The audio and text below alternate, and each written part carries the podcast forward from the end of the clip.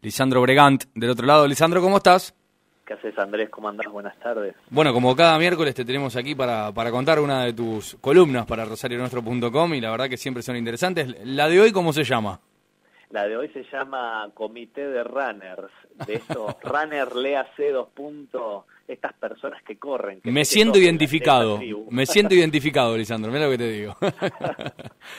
La verdad que sí, e, es, es, interesante el tema y todo lo que se ha generado en el último tiempo, ¿no? Inclusive prácticamente Alberto echándole la culpa de lo que pasa en Capital Federal cuando en realidad pasan un montón de otras cosas a veces.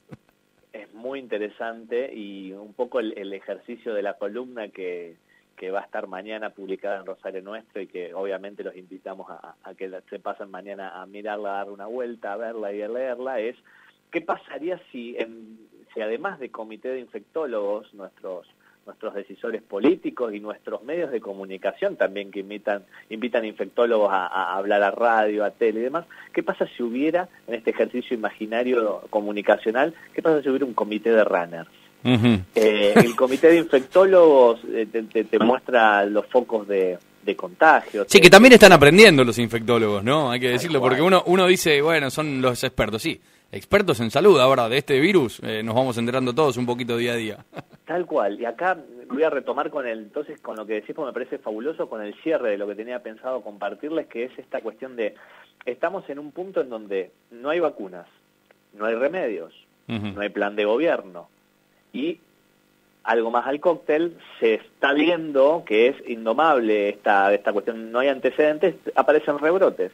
Entonces, ante esta cuestión ¿no? de, lo que es el sin, sin, ni remedio ni vacuna, ni plan ni, y con rebrotes. En, en, este mundo de los ni, eh, hay algo muy interesante que es cómo salimos a comunicar, comunicar con gente, con, con miles de, con pilas de personas, que somos todos nosotros, que no solo estamos doloridos, porque como conté en columnas anteriores y mencioné acá charlando con vos, el cerebro distingue, eh, se aloja en la cabeza y reacciona de la misma manera cuando te quebras o te dislocas un hombro que cuando tenés un cuando te rechazan socialmente, o sea que el dolor social duele lo mismo que romperte una parte del cuerpo, no solo hay que comunicar para gente dolorida, sino ahora también cansada. ahí es donde yo digo el comité de runner, que está acostumbrada a pisar la calle, que algunos de nuestros decisores no están acostumbrados a pisar la calle. Que los runners que están acostumbrados a transpirar y a sentir cansancio, me pregunto si no tienen ellos algo que, enseñarnos a, los comunicadores y a los que toman las decisiones. Sí, vos bueno, yo me identifico, te decía al principio, por, primero porque eh, soy un runner amateur, eh, dentro de mis posibilidades, obviamente cada uno corre lo que puede, eso es algo que nos enseñó el profe Caputi, que le mando un saludo grande. Eh, cada uno corre a su ritmo y lo que puede, pero lo importante es ir para adelante. Y hay un traumatólogo, muy amigo, que le mando un saludo grande, el gran eh, Juan José Botoli, que es un crack de, la traumatología, que me decía, eh, ¿te duele un poco la cintura? Eh, bueno, mientras pueda correr, corre, porque sos un privilegiado, ¿no? No todo el mundo puede correr, y es verdad eso. Qué maravilla. Y, vos sabés que tiene que ver con esta cuestión de, poder presupuestar también el cansancio, que es algo que el runner lo conoce, conoce lo que es pesar las piernas, y que es un poco también lo que a nivel en comunicación y, el comunicador más grande que tenemos, del presidente para abajo, esta cuestión de eh, no subestimar la angustia. Cuando se empezó a hablar de angustia, esto fue corregido y y vale la, aclaración porque es un cambio de giro muy interesante comunicacional que tuvieron que tuvo el presidente y todos sus asesores es angustia es morir salió a decir. Entonces esta cuestión del emparejar emparejarse emocionalmente con la sociedad es algo muy importante. Y traigo acá algo de un runner que es eh, Silvestre Stallone que es, un runner porque es el, el de Rocky Balboa que él algo que dice que es algo muy interesante que es una máxima de la narrativa que es ojo con tener un protagonista, una figura pública, un presidente, ojo con tener un protagonista dentro de una historia que sea más fuerte que tu audiencia. ¿Qué dice este runner Silvestre Stallone? Ojo con mostrarte más confiado que tu, que tu audiencia, que tu sociedad, ojo con mostrarte superado.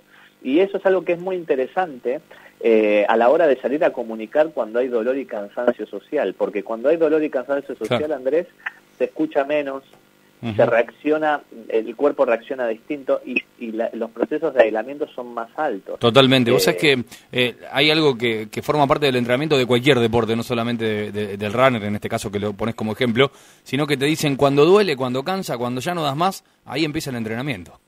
Fabuloso, fabuloso. Y, y, eso es un, es un termómetro, es un termómetro. Y lo que mm, yo traigo y veo y me pongo en la bolsa, porque lo tomo al presidente, al intendente, al gobernador como comunicadores y nosotros ahí adentro también, es cómo nosotros pensamos lo que tenemos para decir, lo que tenemos para comunicar, siendo que del otro lado hay dolor y agotamiento. Me gusta, me gusta esa analogía, ¿eh? la verdad que me gustó. bueno, me alegro un montón, y porque aparte respeto mucho tu punto de vista y tu editorial. Y, el, desafío es cómo recontamos la realidad, sin infoxicar, sin llenar, eh, sin intoxicar con información y cómo podemos hablar también de temas que están siendo, como vos decís también en tus columnas, a veces como tapados, como una, como una nube de humo, como una cortina de humo, que es la crisis y las oportunidades para poder salir adelante, ¿no? Por supuesto. como que te diría de que seamos capaces de contar con, con nuestra comunidad, Rosario nuestro, ¿no? Con Rosario y no para Rosario, no ser corresponsales y, y, ya, ¿no? No descargar una información e irnos a dormir desentendidos. Me gusta la analogía también, Lisandro, eh, para cerrar, me gusta la analogía eh, para entender que al principio es el trote cuando empezás, eh, y, en plena pandemia al principio cualquier cosa venía bien, correr rápido, correr lento era lo mismo, toda la comunicación del gobierno estaba bien. ahora que la gente está cansada es cuando hay que comunicar bien porque el cuerpo ya no da más, ¿no? Maravilloso. Y te cierro otra porque estamos acá haciendo un duelo de, sí, sí, sí, sí, de analogías. Eh, que se la escuché a José Abadi, un, pensador impresionante, un psicólogo, médico psicólogo muy interesante, médico psiquiatra, que dice, eh, nadie nos dijo de cuántos kilómetros es esta carrera. Claro, tal cual.